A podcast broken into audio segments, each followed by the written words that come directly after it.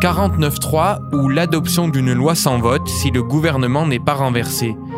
Face à l'enlisement des débats sur la réforme des retraites à l'Assemblée nationale, Édouard Philippe laisse la porte ouverte à l'utilisation de cet article très polémique. Lorsqu'il faut prendre ses responsabilités, je le fais sans hésiter. Et j'utilise toute la Constitution, rien que la Constitution, mais bien toute la Constitution. L'opposition crie au coup de force, mais vous savez quoi? L'utilisation du 49.3 s'est toujours faite dans la douleur. Bis Repetita, un podcast BFM TV raconté par Simon Buisson. Il existe un Parlement destiné à représenter la volonté politique de la nation, à voter les lois, à contrôler l'exécutif, mais sans sortir de son rôle.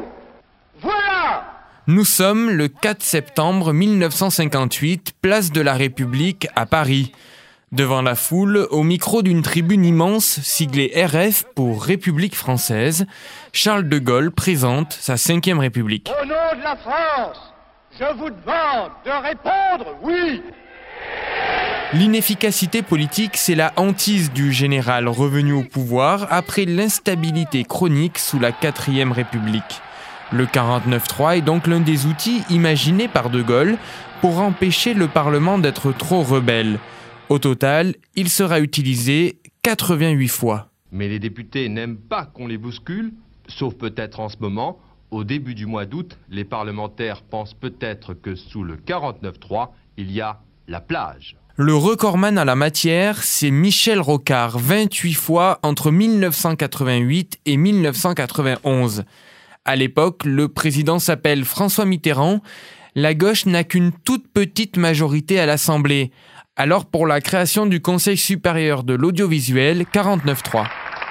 Malgré la richesse des échanges auxquels ce débat a donné lieu, des raisons, des raisons qui ne sont probablement pas absolument toutes liées à l'audiovisuel, ont conduit divers groupes à adopter une position de refus.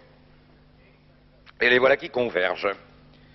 J'entends donc que chacun prenne ses responsabilités, à commencer par moi, les miennes. Pour la réforme de la régie Renault, 49-3. Vous êtes expert depuis quelques années dans l'art de choisir les mauvais combats.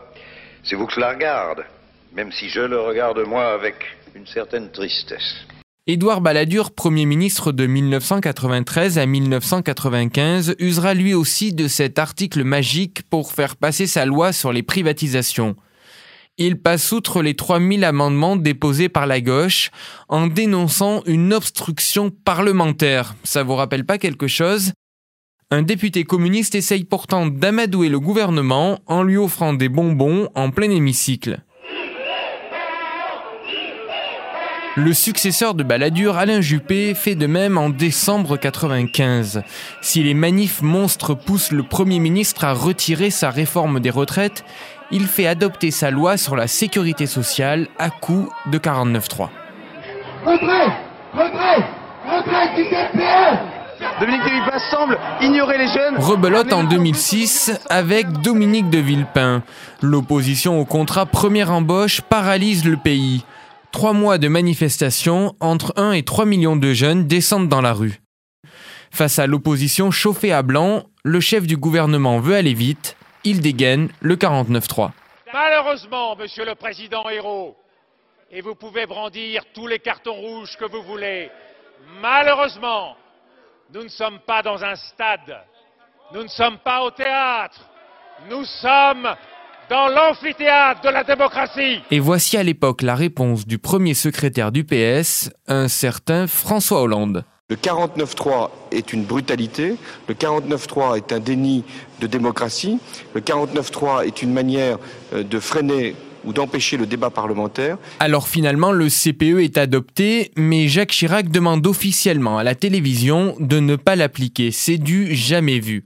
Quant à François Hollande, devenu président, il aura lui-même recours au 49-3 en 2015 et en 2016 avec son Premier ministre Manuel Valls pour faire adopter la loi Macron, puis la loi Travail. Leur but Faire taire les frondeurs du PS qui trouvent ces textes trop libéraux. Je ne veux pas laisser certains mettre en scène les divisions, alimenter les fractures.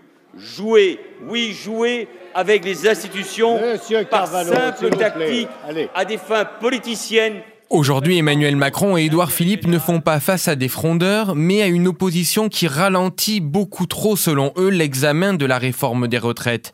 Il a fallu huit jours pour adopter uniquement l'article 1. Le président et le premier ministre le savent, le 49.3 est une arme à un seul coup, un tir qui pourrait laisser des traces à quelques semaines des élections municipales.